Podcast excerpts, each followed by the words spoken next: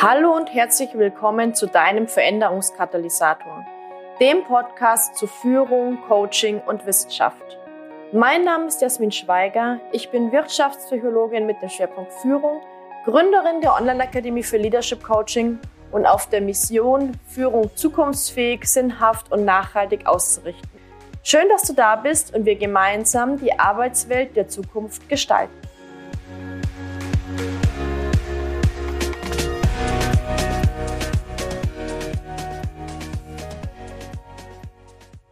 Herzlich willkommen zu einer neuen Podcast-Folge. Heute legen wir den Fokus auf einen evidenzbasierten Ansatz für die Führung in modernen Organisationen, nämlich Positive Leadership. Dazu habe ich mir einen führenden Experten in diesem Bereich eingeladen. Dr. Markus Ebner ist Wirtschafts- und Organisationspsychologe, Coach, Teamentwickler, Forscher und Berater und Begründer des Positive Leadership Modells Permalit. Das bedeutet, du bist letztendlich auch ähm, Experte im Bereich der positiven Psychologie und wie das auf die Führung angewendet werden kann. Schön, dass du da bist. Herzlich willkommen. Ja, vielen Dank für die Einladung, äh, liebe Jasmin. Danke. Magst du vielleicht mal erzählen, wie du zu deiner Begeisterung für Positive Leadership und zur positiven Psychologie gekommen bist? Ja, gern. Ich mache eine, eine lange Story kurz äh, auf ein paar Sätze, weil sonst wird es wahrscheinlich für die Zuhörerinnen und Zuhörer zu langweilig. Also ganz grundsätzlich, ich bin von der Ausbildung her Psychologe mit Schwerpunkt Wirtschafts- und Organisationspsychologie, unterrichte seit fast 20 Jahren an der Universität Wien und in Österreich auch noch an der Universität Klagenfurt. Das ist so quasi die wissenschaftliche Seite und die praktische Seite. Du hast es ja in der Vorstellung schon erwähnt. Äh, äh, ich arbeite noch länger als an der Uni als Coach, äh, als Teamentwickler, als Trainer, gemeinsam mit einem Team von zehn Leuten. Das heißt auch, wo mein Herz so ein großes Stück weit ist, ist so diese Verknüpfung von wissenschaftlich fundierten Wissen und hier auch die Forschung, die wir auch machen, mit praktischer Umsetzung, ja. sozusagen Führungskräften auch das Handwerkszeug zu geben oder ihnen auch ein Mindset zu geben oder ihnen das Wissen aus der Wissenschaft so aufzubereiten, dass man daraus ableiten kann, was heißt denn das jetzt ganz konkret für mein Team, wie ich führen soll. Und die Begeisterung insbesondere für Positive Leadership ist eher eine Mischung aus Zufall und gewachsen eigentlich. Ich habe mich in meiner Dissertation die schon relativ lange zurückliegt, damit beschäftigt, welche Rahmenbedingungen ein Unternehmen braucht, dass sich Mitarbeiterinnen und Mitarbeiter so verhalten, als ob sie eigenes Unternehmen wäre. Intrapreneurship mhm. ist der Fachausdruck dafür. Und ich wusste gar nicht, wie nah ich damit eigentlich am Positive Leadership bin, das ich damals noch nicht kannte.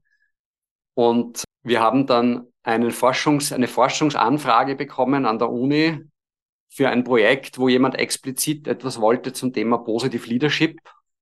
Das war, das ist jetzt zwölf Jahre her ungefähr, das war damals noch recht unbekannt, also eher so eines der ganz vielen Orchideenthemen, die so existieren. Und ich wollte äh, in einem ersten äh, Schritt gar nicht machen, weil für mich eben Entrepreneurship-Forschung im Vordergrund stand. Äh, ich habe es aber dann trotzdem gemacht und bin so mit dem Thema in Berührung gekommen. Das war auch für mich der erste Berührungspunkt zur positiven Psychologie. Also ich habe in meinem Studium damals, da gab es das auch noch nicht in der Intensität, nichts dazu gelernt. Und ich hatte auch vor zwölf Jahren zu positiver Psychologie noch nichts gehört. Und dadurch, dass ich mich quasi durch diese eine Forschungsarbeit mit dem Thema beschäftigt habe, bin ich da so ein bisschen reingerutscht und habe dann auch so gemerkt, ja, das, was die positive Psychologie hier macht, also auch jetzt in meinem Bereich, im Bereich Organisationspsychologie, ist irgendwie dieser Teil, der mir bis jetzt so gefehlt hat in der Psychologie. Weil die Psychologie ist von ihrer Grundaufgabe ja sehr damit beschäftigt und im Übrigen dieser Teil ist ja sehr wichtig, zu erkennen, was das Leben schwierig macht, zu erkennen, was psychische Erkrankungen sind, zu erkennen, äh, in der Organisationspsychologie zum Beispiel, äh, was Probleme sein könnten das zu erklären, dafür Modelle zu entwickeln und dafür dann auch Maßnahmen zu entwickeln. Das hat die Psychologie sehr lange gemacht und das ist auch wichtig und macht sie auch nach wie vor. Und das, was ich das Schöne fand und deswegen auch quasi dann immer mehr so mein Herz in die positive Psychologie verloren, dass dieser Ansatz, den wir in der positiven Psychologie haben, nämlich auch das Gelingende zu fokussieren, auch das Positive in den Vordergrund stellen und etwas, das mir besonders gut gefällt, äh, diese Sichtweise, wenn zufällig etwas überdurchschnittlich gut läuft, es mit der gleichen Akribie zu analysieren, als wenn etwas nicht so gut läuft. Wir begeben uns ja meist eher auf Fehlersuche, als die Gründe dafür zu finden, warum etwas außergewöhnlich gut gelungen ist. Mit der Idee, daraus quasi das besonders gut gelingende replizierbar zu machen. Mhm. Und letztendlich arbeitet man im systemischen Coaching ja von der Herangehensweise bereits sehr stark mit dieser Art der Denkweise, na, sehr ressourcenorientiert. Du brauchst im Coaching nicht unbedingt ein Problem, geschweige denn eine psychische Erkrankung, sondern du arbeitest ja sehr oft mit Situationen, wo etwas schon gut läuft, wo jemand schon erfolgreich ist und das halt noch ausweiten möchte oder reflektieren möchte. Und das, was mir an der positiven Psychologie damals so gefallen hat und auch nach wie vor sehr gefällt, ist, Coaching hat sehr oft Ansätze, die in sich logisch sind, die aber nicht den Anspruch haben, dass es Forschung dazu gibt, die das belegt. Na, man kann systemische Ansätze aufbauen, man kann sagen, es ist wichtig, dass du im Coaching die Wunderfrage stellst, also je nachdem, nach welchem Ansatz man arbeitet. Aber Coaching hat den, nie den Anspruch, zum Beispiel konkret zu erforschen, welche Effekte hat es, wenn man das macht. Mhm. Und somit verschwimmt Coaching fallweise so ein bisschen mit esoterischen Ansätzen. Na, ich glaube, da gibt es einen großen Graubereich, wo man sagen kann, das kannst du glauben oder nicht, äh, wenn es dir logisch erscheint. Und ich finde, hier setzt die positive Psychologie aus, aus meiner Perspektive eine sehr, sehr, sehr klare und gute Ergänzung, nämlich in der Tradition der Wissenschaft zu sagen, das ist die Hypothese, das glauben wir, das wirkt und das probieren wir jetzt an großen Stichproben aus, um letztendlich zu zeigen, ob diese Effekte, die wir vermuten, tatsächlich wissenschaftlich fundiert nachweisbar sind. Und dieser Ansatz und diese Verknüpfung kommt mir natürlich als wissenschaftlich orientierter Mensch sehr entgegen, insbesondere im Bereich Führung, weil Führungsansätze gibt es ja wie Sand am Meer. Und so gefühlt alle paar Wochen poppt wieder irgendein neuer Begriff auf äh, im Bereich Führung. Und die Evidenzbasierung, also das ist quasi das, wo sich ja auch die positive Psychologie sieht, hat den Fokus darauf, ganz konkrete Messungen zu machen, ganz konkrete Forschung dazu zu machen und daraus dann resultierend zu sagen, ja, wir empfehlen das auf Basis der Daten, die wir dazu gesammelt haben oder auch nein, war eine spannende Hypothese, aber wir können diese vermuteten Effekte nicht zeigen.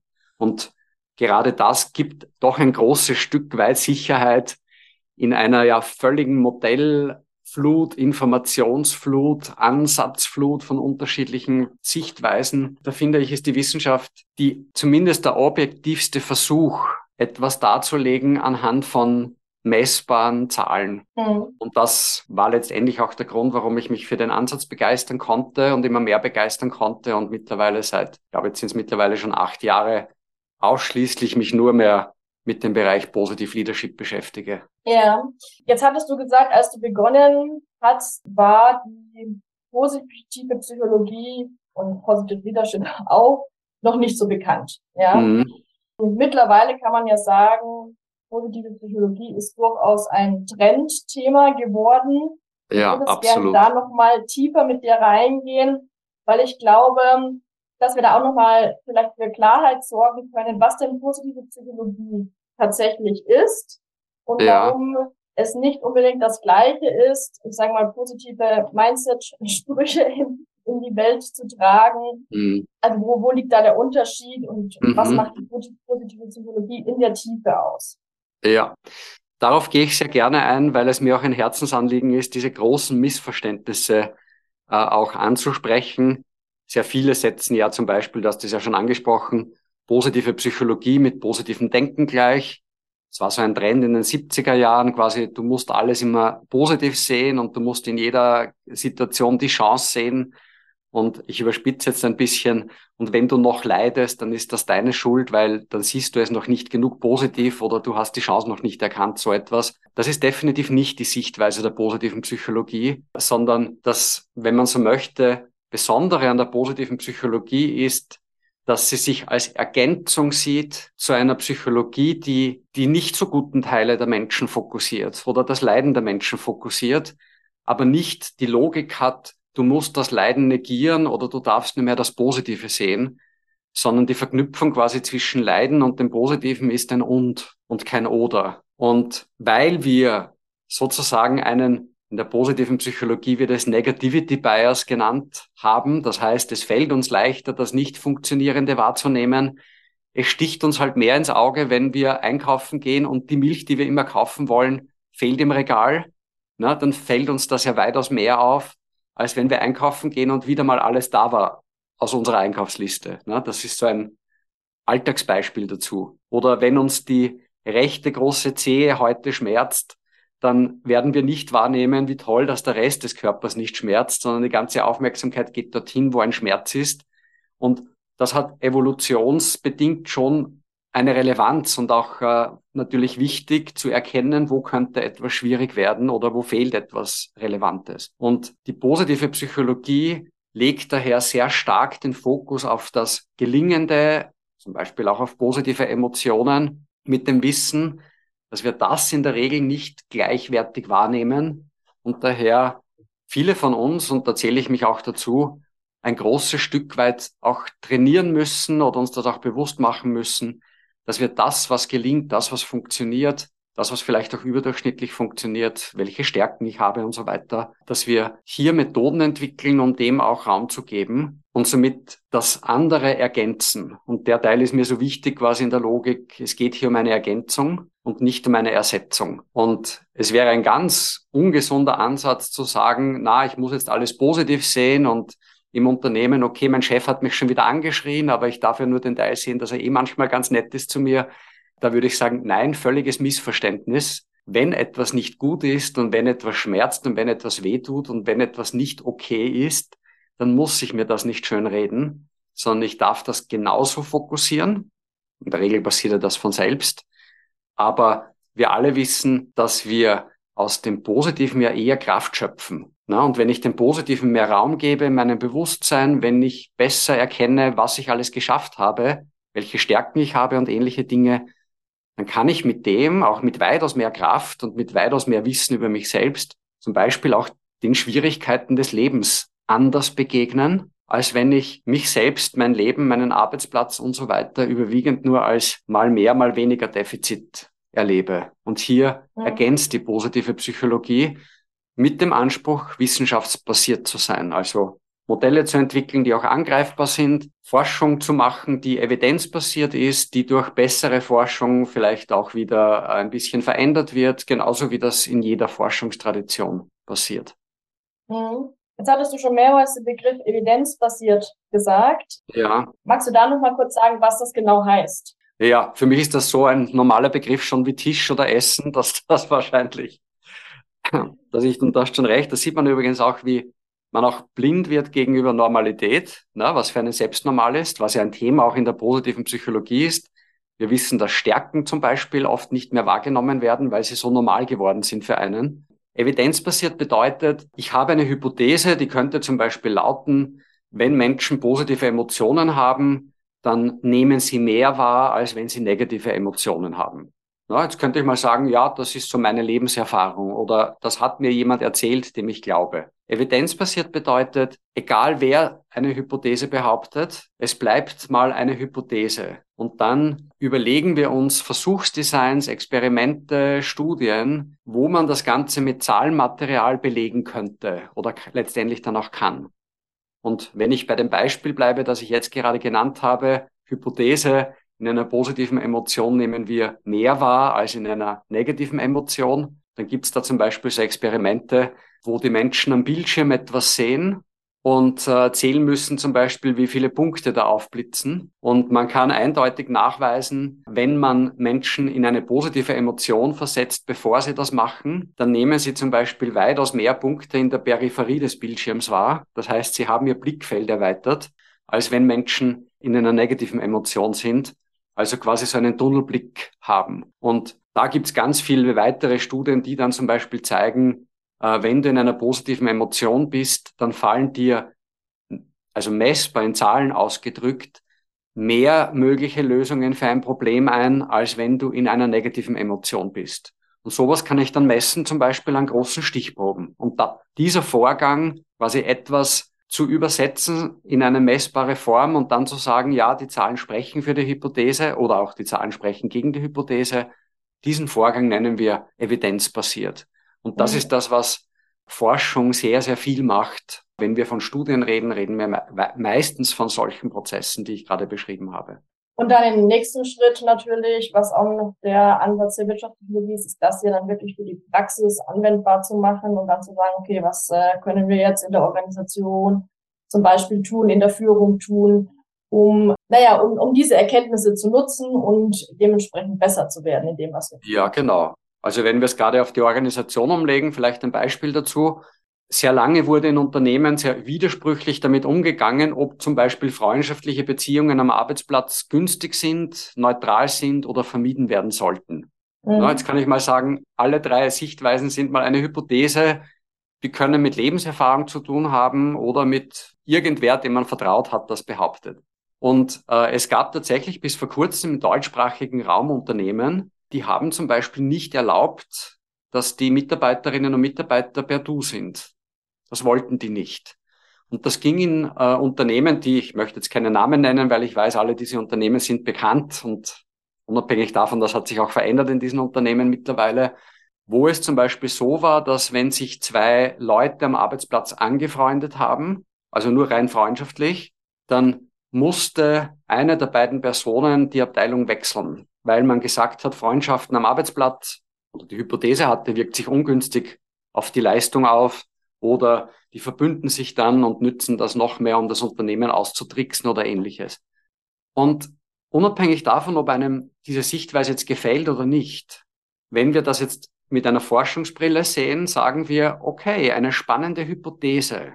Und diese Hypothese können wir evidenzbasiert überprüfen, indem wir uns zum Beispiel ganz konkret ansehen, und ich möchte gleich ein ganz konkretes Forschungsergebnis dazu kommunizieren, indem man sich zum Beispiel ansieht, hat es einen Effekt auf zum Beispiel Fluktuation, ob mehr oder weniger freundschaftliche Beziehungen am Arbeitsplatz erlebt werden.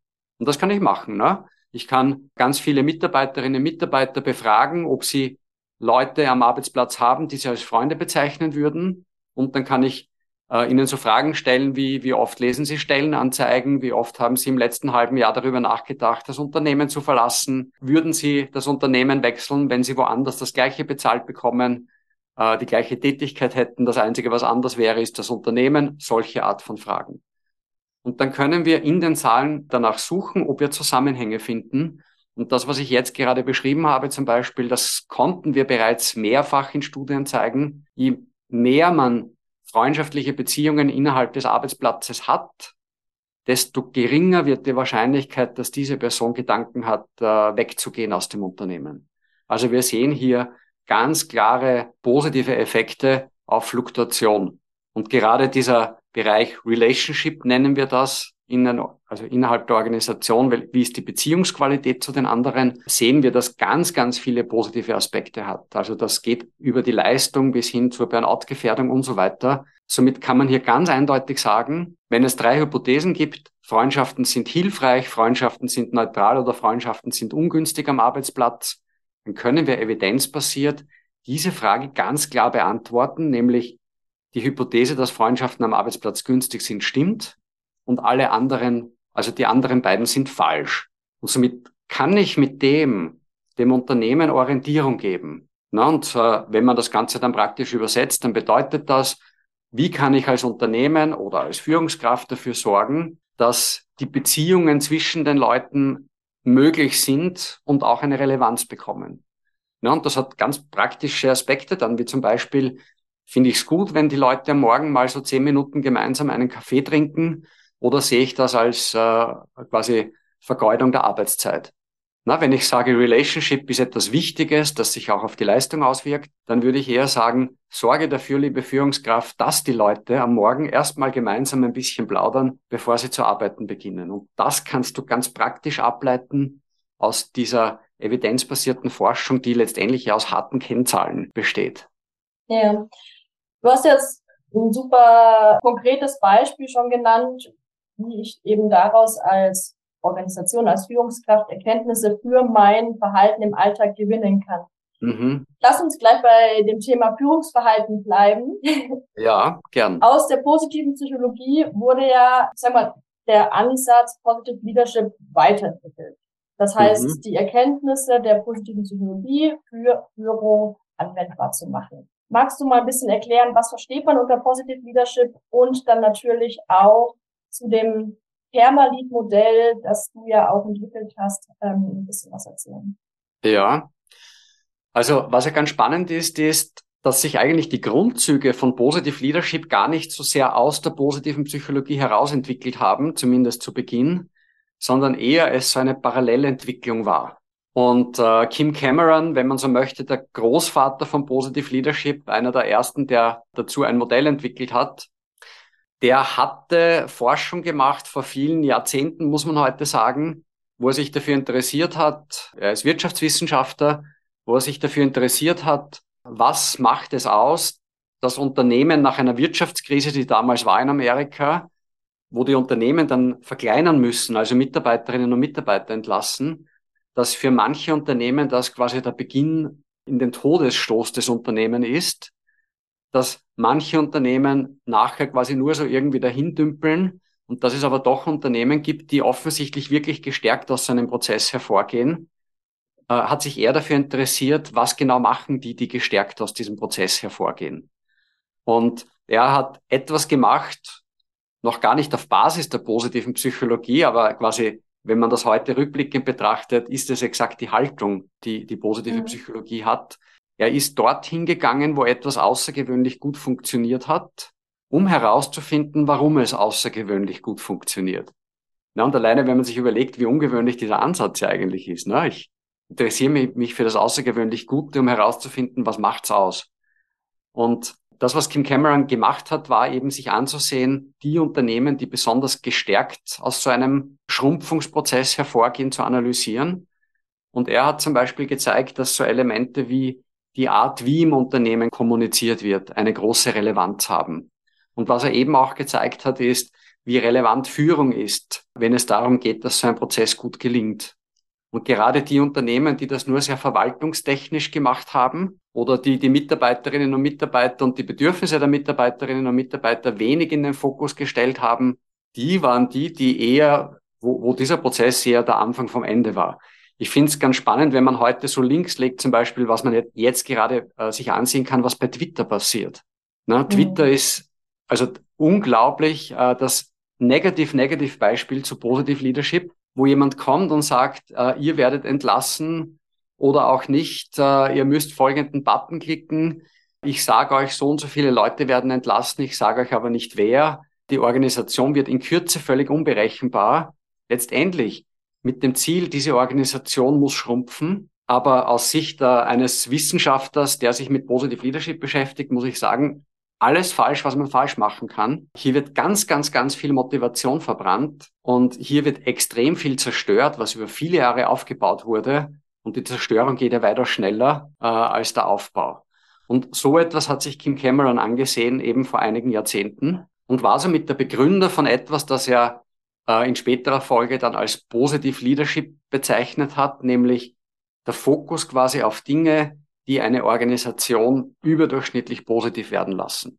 Und parallel dazu eigentlich hat sich diese Sichtweise der positiven Psychologie entwickelt. Und irgendwann ist das mehr und mehr zusammengeflossen. Und um den Link jetzt auf, du hast es schon angesprochen, das Permalit-Modell zu ziehen. Martin Seligmann, der Begründer der modernen oder einer der Gründungsväter der modernen positiven Psychologie, hat äh, irgendwann vor mehr als zehn Jahren mittlerweile festgestellt, dass es offensichtlich fünf Elemente braucht, die da sein müssen, dass Menschen ihr Potenzial entfalten, das in ihnen ist. Flourishing, also übersetzt aufblühen, beschreibt diesen Prozess. So mit der Metapher quasi, das Potenzial, das du in dir trägst, ist so wie Samen. Aber erst wenn die Rahmenbedingungen passen, dann beginnt der Samen zu keimen und sein Potenzial zu entfalten. daher auch dieser Begriff Flourishing, so aus der Pflanzenwelt ausgeliehen. Äh, und ich glaube, man muss nicht unbedingt Gärtner sein, um zu verstehen, wenn ich einen Samen in die Erde gebe und außer Wasser nichts habe, dann wird dieser Samen sein Potenzial nicht entfalten. Und in diesem Sinn wurden fünf Faktoren identifiziert, die Menschen brauchen. Und PERMA ist sozusagen die Eselsbrücke. Hinter jedem Buchstaben steht einer dieser Faktoren, die Menschen brauchen, die, wenn sie da sind, mit großer Wahrscheinlichkeit dazu führen, dass Menschen ihr Potenzial entfalten. Martin Seligmann hat das nicht speziell für Organisationen entwickelt, sondern er interessiert sich generell für Menschen im normalen Leben. Und der Grundansatz des Perma-Modells war eben, Menschen brauchen das in ihrem Leben, also diese fünf Aspekte, um, um ihr Potenzial zu entfalten. Und dieses Modell kann man dann umlegen eben auf Schulen, auf Familien, auf Liebesbeziehungen, aber eben auch auf Unternehmen und ganz viele andere Lebensbereiche. Mhm. Magst du noch mal ein bisschen mehr zu diesen fünf Faktoren erzählen? Ja, also, gern. Kann ich jetzt sozusagen diese fünf Faktoren für meine Führungspraxis anwendbar machen? Ja, ich erzähle vielleicht erstmal, was die fünf Faktoren generell sind und vielleicht legen wir es dann in einem zweiten Schritt der Führung mhm. um. Gerne. Um auch zu erkennen, wo hier der Zusammenhang ist. Also ich bin überzeugt, jeder und jede, die hier jetzt zuhört, wird vertraut sein mit den fünf Faktoren, weil da ist nichts dabei, was man nicht aus dem eigenen Leben kennt. Spannend an dem Modell ist aber, dass man eben zeigen kann, dass es relevant ist, dass es zur Potenzialentfaltung kommt.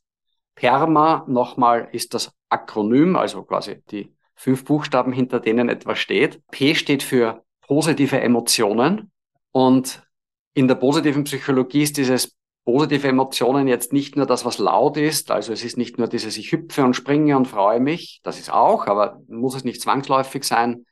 Da sind auch so Dinge dabei, wie zum Beispiel Genussfähigkeit oder über etwas staunen im positiven Sinn, also positiv berührt sein, zum Beispiel von der Natur, von einem Kunstwerk, das man sieht oder von dem, was in einer Organisation alles möglich ist. Also auch so eine positive Ergriffenheit sozusagen. Also auch das zählt zu diesen P, positive Emotionen. Das E steht für Engagement und Engagement ist sehr frei übersetzt jetzt so etwas wie, wie sehr kann ich mich überhaupt einbringen in meinem Leben?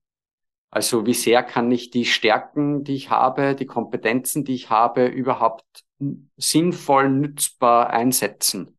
Na, dazu gehört zum Beispiel auch so etwas wie viel Gestaltungsspielraum habe ich überhaupt in meinem Leben versus ich erfülle nur etwas, das wer anderer vorgegeben hat.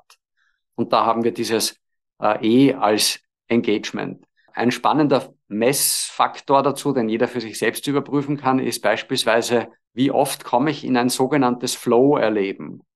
Und Flow ist so ein Zustand, wo man so völlig mit Zeit und Raum verschmilzt, die Zeit ganz schnell vergeht und äh, man das Gefühl auch hat, dass die Zeit sehr schnell vergangen ist mit etwas, das einen sehr gefesselt hat. Also wenn man so etwas, so ein Erlebnis hat, dann nennt man das Flow. Und da kann man zeigen, dass je mehr Engagement vorhanden ist, desto öfter kommen Menschen in so ein Flow erleben.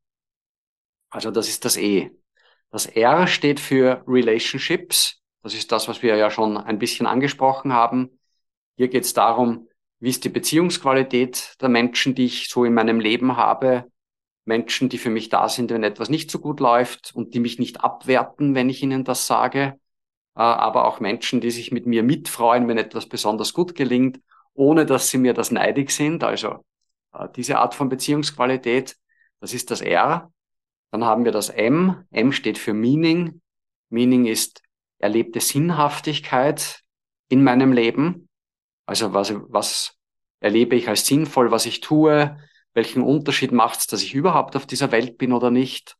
Meaning entsteht sehr oft dadurch, dass ich etwas mache, das über mich hinausgeht, weil es entweder für etwas Größeres einen Beitrag liefert oder weil ich etwas leben darf, was meinen Werten sehr stark entspricht. Also das wird als sinnvoll erlebt. Und dann haben wir den letzten Buchstaben von PERMA, das ist das A. Und A steht für Accomplishment, und Accomplishment und du siehst, äh, die Begriffe sind auf Englisch. Wenn man es auf Deutsch übersetzen würde, würde nicht mehr Perma rauskommen. Deswegen quasi orientieren wir uns an der englischen Variante.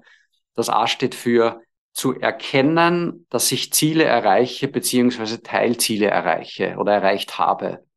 Und hier ist der wichtige Teil bei der Beschreibung das Erkennen von dem.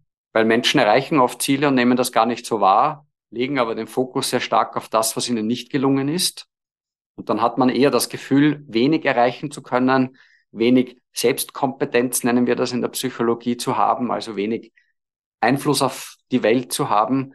Und je mehr ich aber bewusst wahrnehme, welche Ziele oder welche Teilziele ich neben all dem, was ich nicht erreiche oder erreicht habe, jene Ziele, die ich aber erreiche oder erreicht habe oder auch Teilziele, desto stärker ist die Selbstkompetenz und desto stärker ist auch dieser, ja, diese, diese Hoffnung, auch zukünftig das Leben oder auch Aufgaben bewältigen zu können. Mhm. Und das sind die fünf Faktoren, von denen Seligmann gezeigt hat, wenn die da sind bei Menschen, dann wirkt sich das günstig aus auf die Entfaltung ihres Potenzials. Bisher hast du das mal so im Überblick dargestellt. Ich glaube, wenn ich jetzt, wenn jetzt jemand neue Führungskraft ist, kann das erstmal vielleicht in dieser Gänze in der Kombi auch erschlagen. Was ich aber ganz spannend finde, ist ja, dass man das ja sehr, sehr stark runterbrechen kann auf konkrete Dinge, die ich jetzt im Führungsalltag umsetzen kann. Kannst genau. du da vielleicht ein paar Beispiele nennen? Genau, da sind wir jetzt auf dem Übergang quasi, was jetzt schon ein paar Mal angesprochen wurde. Ich kann dieses Perma-Modell jetzt auf unterschiedliche Lebensbereiche umlegen. Und das, was mein Team und ich gemacht haben, war, wir haben dieses Modell genommen und es auf Führung umgelegt mit der Logik, dass ein Positive Leader eine Führungskraft ist, die günstig auf das Perma der Mitarbeiterinnen und Mitarbeiter am Arbeitsplatz einzahlt. Also quasi wenn, mhm. wenn man davon ausgeht, dass das Erleben von Perma günstig ist für Potenzialentfaltung, dann ist quasi die Führungskraft so etwas wie die Gärtnerin oder der Gärtner, die dazu beiträgt, dass äh, von diesem Perma auch etwas da ist und sich dessen auch bewusst ist, dass es wichtig ist, dass sie als Führungskraft dazu einen Beitrag leistet. Und diesen Ansatz äh, haben wir eben als Perma-Lead daher beschrieben, also in Anlehnung an dieses Perma-Modell. Und wenn man das jetzt ganz konkret runterbricht, und das ist auch die Erfahrung, die ich gemacht habe, dann hilft das auch jungen, aber auch erfahreneren Führungskräften, so ein bisschen strukturierter darüber nachzudenken, was könnte ich denn alles tun? Na, weil ich kann jetzt für jeden dieser fünf Elemente nachdenken. Und wenn ich zum Beispiel sage P, positive Emotionen, bei Permalit ist dieses P, was kann ich dazu beitragen, dass Mitarbeiterinnen und Mitarbeiter Freude bei der Arbeit erleben, vielleicht auch mal Spaß haben, so etwas wie, ja, da darf auch mal gelacht werden zum Beispiel. Oder ich gebe ganz bewusst Lob, weil ich weiß, dass sich das günstig auf positive Emotionen auswirkt. Oder ich sorge zum Beispiel bei Meetings dafür, dass wir jetzt mal alle aufstehen und uns mal alle schütteln oder jetzt mal zehn Minuten herumgehen und dabei weiter besprechen. Na, weil das sorgt ja auch für positivere Emotionen. Also es sind eher die kleinen Dinge, die ich quasi diesen Silos zuordnen kann. Das wäre zum Beispiel bei P, was ich tun kann. Dann haben wir das E, das E wäre dieses Engagement. Da kann ich ganz einfach Dinge ableiten, wie zum Beispiel, dass ich, wenn ich Stärken wahrnehme bei Mitarbeiterinnen und Mitarbeitern, wo ich glaube, dass die das wissen, dass sie das tun oder dass sie das haben, dass ich denen das trotzdem bewusst rückmelde, weil die Praxis zeigt, dass Menschen oft gar nicht wissen, dass sie diese Stärke gerade ausleben, weil es für sie normal geworden ist. Mhm. Und das kann ich mir ganz konkret vornehmen als Führungskraft. Oder ich kann als Führungskraft ganz bewusst Aufgaben vergeben, aber den Weg zur Lösung nicht allzu eng definieren, so dass sich Mitarbeiterinnen und Mitarbeiter stärkenorientiert individuell Gedanken machen können, wie löse ich diese Situation oder wie möchte ich diese Aufgabe bewältigen. Freiräume zu geben, das ist etwas sehr Relevantes für Engagement.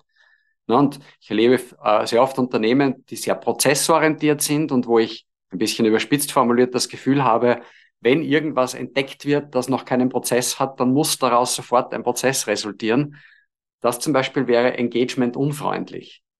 Ne, mhm. Sondern hier kann ich ganz klar ableiten, definiere als Führungskraft Prozesse, die notwendig sind, weil sie einheitlich gemacht werden müssen, aber achte auch darauf, dass nicht alles in einem Prozess endet, sondern dass man auch Spielräume hat, wo Mitarbeiterinnen und Mitarbeiter selbst ihren Weg definieren dürfen. Denn das brauche ich, um Engagement zu erleben. Ne? Das wäre ja. das. Ja. Dann haben wir R. R steht ja für Relationships. Jetzt lege ich das R auf Permalit um, also auf das R in Permalit. Da ist der Fokus darauf, was kann ich als Führungskraft dazu beitragen, dass in meinem Team tragfähige Beziehungen entstehen.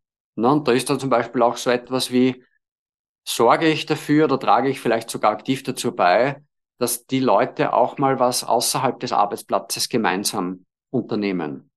Oder bin ich selbst ein Role Model dafür, dass ich auch etwas aus meinem Privatleben freigebe. Na, ich erlebe gar nicht so selten Teams, wo die Leute schon Jahre zusammenarbeiten und dann wissen die gar nicht, äh, ist die Kollegin oder der Kollege lebt die eigentlich alleine oder ist die verheiratet oder hat einen Partner, eine Partnerin. Ich denke, wow, die arbeiten so lange zusammen und wissen so wenig über die andere Person. Und wenn es um Relationship geht, und das kann man auch in der Forschung zeigen, dann ist es wichtig, auch ein Stückchen weit von sich preiszugeben, denn das ist die Basis dafür, dass so eine quasi Beziehung entsteht. Und das kann ich als Führungskraft ganz aktiv fördern, indem ich Räume schaffe, wo das geschieht und indem ich selbst auch ein Role Model dafür bin, wie ich das haben möchte und auch ganz klar zeige, dass es mir wichtig ist, dass die Leute auch in einer guten Beziehung zueinander sind. Das wäre das R. Dann das M. M ist Meaning, erlebte Sinnhaftigkeit. Bei Permalit ist es erlebte Sinnhaftigkeit am Arbeitsplatz und was ich als Führungskraft dazu beitragen kann, dass das genährt wird. Das sind zum Beispiel ganz konkrete Umsetzungsmöglichkeiten, so etwas wie, wenn du kommunizierst, was gemacht werden soll, dann kommuniziere immer auch the reason why dazu. Also warum soll das gemacht werden? Na, weil sonst ist die Sinnhaftigkeit nicht nachvollziehbar.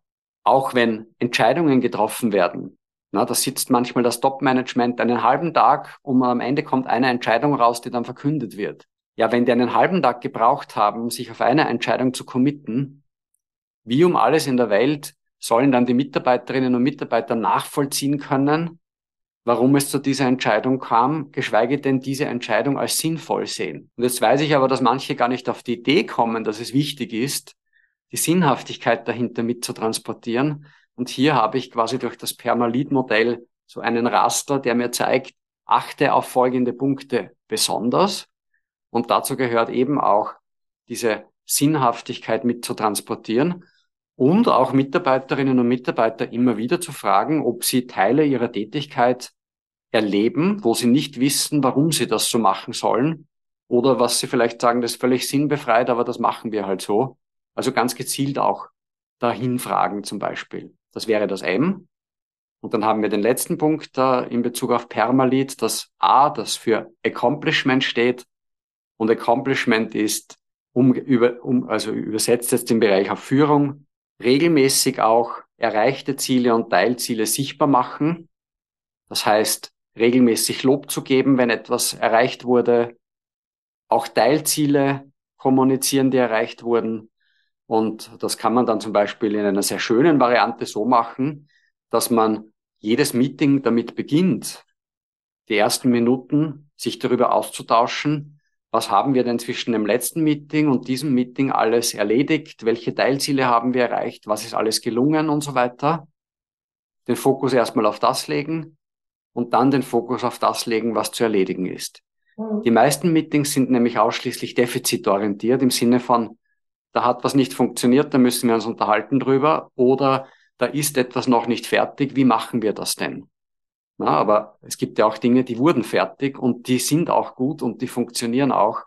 Und die auch ins Blickfeld zu rücken, das ist die Logik von A wie Accomplishment. Mhm. Und somit habe ich eine schöne Orientierung, aus der ich ganz konkrete Handlungen ableiten kann, die jetzt natürlich für jede Führungskraft andere sein können, weil die Frage ist ja, in welchem Kontext führst du, welche Menschen führst du, äh, was ist das Ziel deiner Führung, wie viele Leute führst du, in welcher Branche führst du. Aber dieser Raster hilft zum Beispiel mir im Coaching, ganz konkrete Fragen zu stellen, wo die Person, die Führungskraft, die dann bei mir im Coaching ist, quasi selbst sich Antworten überlegt, die genau auf ihre Situation passen. Aber das Permalit-Modell sozusagen gibt mir den Rahmen dazu, wo ich etwas sichtbar machen möchte. Mhm. Und somit haben wir ein theoretisch gut fundiertes Modell, das man sehr, sehr einfach in eine praktische Übersetzung bringen kann. Mhm. Jetzt möchte ich noch eine ganz wichtige Frage anschließen. Wir haben es jetzt sehr, ähm, sehr schön auf die Praxis auch nochmal runtergebrochen. Du hast so den theoretischen und, und äh, wissenschaftlichen Hintergrund erklärt. In der Organisation geht es ja letztendlich darum, dass die Organisation Erfolg hat. Also letztendlich genau, ist der Zweck jeder Organisation, richtig. Wie wirkt sich ein Führungsverhalten nach Permalit auf den Organisationserfolg aus? Mhm.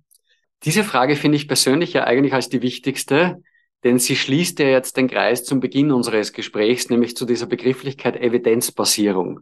Und hier haben wir jetzt die Logik quasi, kann man denn evidenzbasiert zeigen, also anhand von Kennzahlen, dass diese fünf Faktoren, wenn man sie denn als Führungskraft äh, auch fokussiert, dass die tatsächlich einen Effekt haben auf etwas, das für den Erfolg der Organisation relevant ist. In den letzten Jahren wurden zahlreiche Studien dazu gemacht. Ich kann jetzt nicht genau sagen, wie viele, aber es sind äh, schon relativ viele mittlerweile und ich nehme ein paar plakativ heraus. Man kann zum Beispiel zeigen, dass in Teams, wo die Führungskraft mehr nach diesem Permalit-Prinzip führt, die durchschnittlichen Krankenstandsquoten pro Team pro Jahr niedriger sind als in jenen Teams, wo eine Führungskraft nicht nach diesem Ansatz führt. Also das heißt, wir sehen hier schon einen Zusammenhang zwischen diesem Führungsstil und zum Beispiel Krankenstandstagen im Jahr. Dann haben wir mittlerweile jetzt die dritte Studie gemacht zur gleichen Fragestellung äh, und dreimal kam das gleiche heraus nämlich welchen Effekt hat dieser Führungsstil auf die Burnout-Gefährdung? Burnout ist ja quasi eine Geißel unserer Zeit und äh, viele Unternehmen machen die Erfahrung, wie dramatisch es sich auswirkt, wenn eine Mitarbeiterin, ein Mitarbeiter tatsächlich plötzlich wegen Burnout für längere Zeit ausfällt. Und wir hatten vor fünf Jahren, glaube ich, war das die erste Studie gemacht im Bereich Gastronomie und Hotellerie. Wir haben vor zwei Jahren eine Studie gemacht äh, dazu im Bereich äh, Krankenhäuser. Und wir haben jetzt ganz aktuell eine Studie gemacht dazu bei der Polizei. Immer in der Logik einen Zusammenhang zu finden zwischen wahrgenommenem Führungsverhalten in Bezug auf Permalit und Burnout-Gefährdung. Und in allen drei Studien, die völlig unabhängig voneinander in völlig unterschiedlichen Branchen äh, durchgeführt wurden, kam heraus, dass Permalit die Burnout-Gefährdung der Mitarbeiterinnen und Mitarbeiter mindestens um das Zweifache reduziert. Mindestens um das Zweifache. Das muss man sich mal vorstellen. Was aber gleichzeitig zeigt, Führungskräfte beeinflussen nicht alles. Ne? Gibt ja auch noch andere Effekte, die beeinflussen. Ja, aber ja. Führungskräfte haben einen relevanten Einfluss darauf. Und ich glaube, es ist immer wieder wichtig, Führungskräften das auch vor Augen zu führen. Weil wenn Führungskräfte das nicht aktiv betreiben, dann passiert es trotzdem. Ne? Sie beeinflussen trotzdem diese Aspekte, aber sie beeinflussen sie nicht willentlich. Und dann kann es passieren, dass sie sich auf eine ungünstige Weise beeinflussen. Ich nehme noch eine dritte Studie dazu. Äh, wir konnten zeigen, dass im Einzelhandel, also wo Menschen einkaufen gehen und nicht unbedingt Verkäuferinnen und Verkäufer Kontakt brauchen, also sowas wie Baumärkte, Drogeriemärkte, Lebensmittelmärkte, dass Kundinnen und Kunden pro Einkauf mehr einkaufen, bei genau gleichem Warensortiment, wenn die Filialleitung ein positiv Leader ist. Wir können nicht genau erklären, warum es diesen Effekt gibt, weil das sagen uns die Zahlen nicht. Wir haben natürlich Hypothesen dazu, aber wir können zeigen, dass es diesen Effekt gibt. Ne? Und da reden wir jetzt natürlich, also alle drei Beispiele, die ich jetzt hier genannt habe, das sind natürlich Beispiele, die extrem wichtig für äh, den Erfolg eines Unternehmens sind, ne? weil das sind die Kennzahlen, die ein Unternehmen ja auch erhebt. Und mhm. gerade haben wir das Thema quasi Mitarbeiterinnengewinnung versus äh, Fluktuation und so weiter. Das war ja vor 10, 15 Jahren definitiv kein großes Thema. Und hier können wir anhand von mehreren Studien, die dazu mittlerweile gemacht wurden, ganz klar zeigen, dass Permalit als Führungsstil tatsächlich dazu führt, dass Mitarbeiterinnen und Mitarbeiter signifikant weniger sich mit dem Gedanken spielen, das Unternehmen zu verlassen. Wir können es aber auch umdrehen. Führungskräfte, die, sehr wenig nach diesem System führen, sind quasi Fluktuationstreiber. Ja, und wenn ich sage, das moderne Personalrecruiting ist ja eigentlich darauf ausgelegt, Menschen zu halten. Also Fokus ist jetzt gar nicht mehr so auf neue zu bekommen, als die, die schon da sind, halt irgendwie auch zu behalten. Dann haben wir definitiv mit Permalit einen Führungsstil, der nachweislich darauf wirkt. Mhm.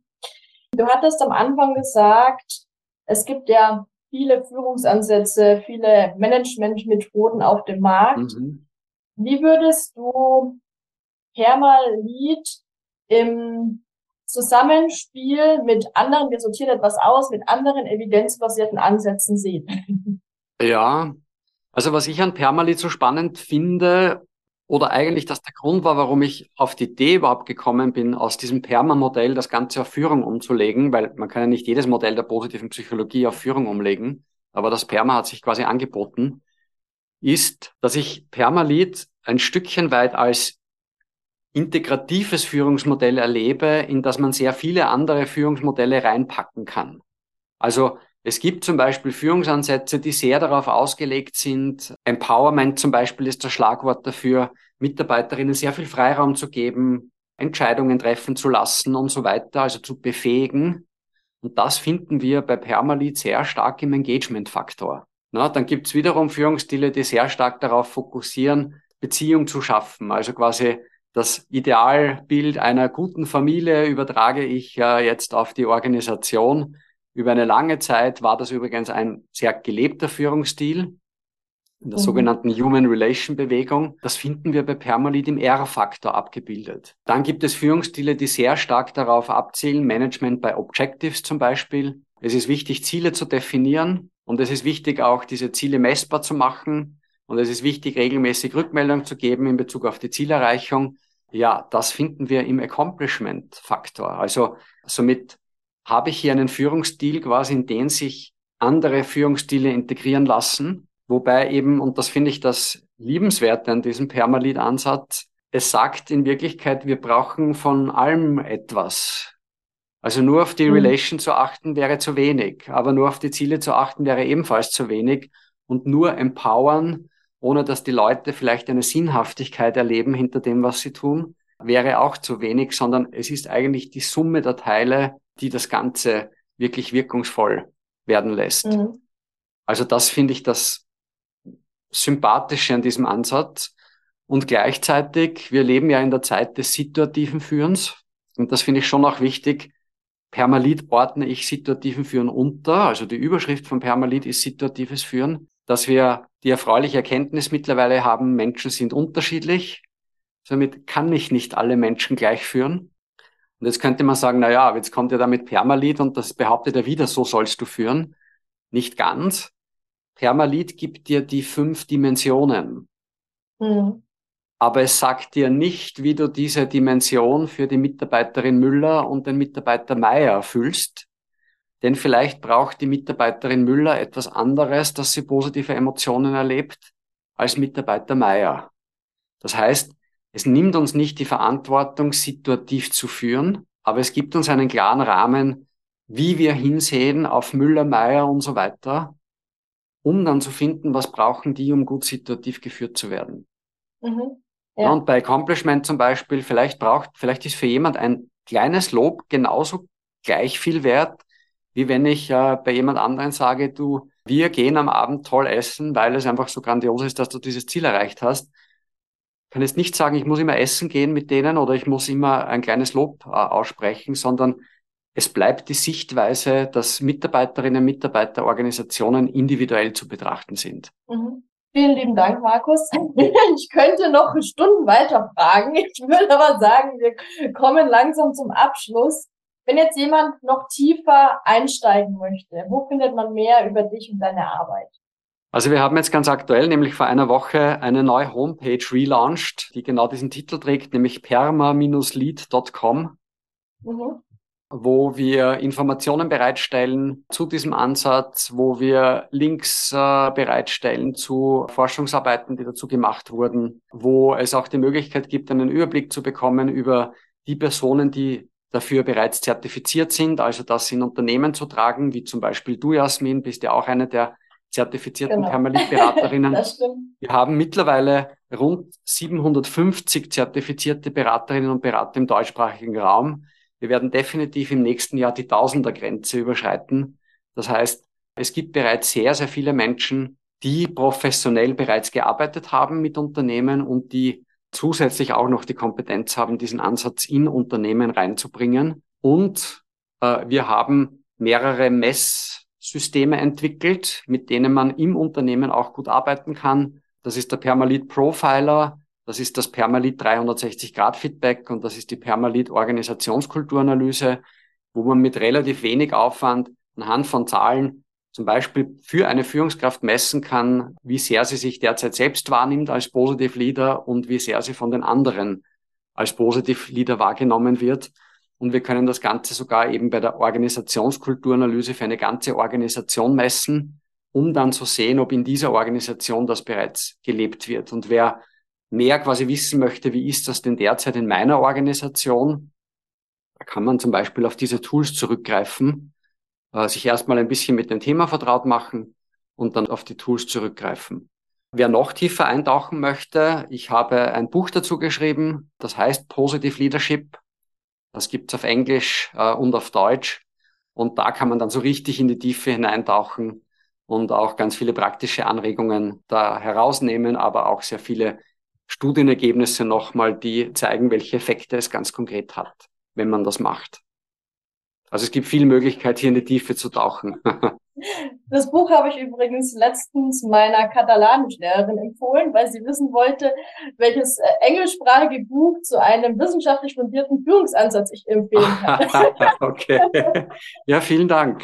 Ich trage es sozusagen hier nach Katalonien, Markus. Das freut mich. Genau, wir werden ähm, den Link natürlich auch nochmal in die Show Notes packen, ähm, wo ihr dann auch nochmal alle Infos findet. Und ja, vielen lieben Dank, Markus, für deine Zeit, für die tiefgehenden Infos und den Einblick in Thermallead und Positive Leadership. Ja, vielen Dank, Jasmin, auch nochmal für die Einladung. Und es freut mich, wenn du mit deinem Podcast Menschen inspirieren kannst äh, zu doch einem sehr breiten Themenfeld. Und wenn ich dazu einen Beitrag leisten konnte, dann freue ich mich natürlich auch sehr darüber. Vielen lieben Dank.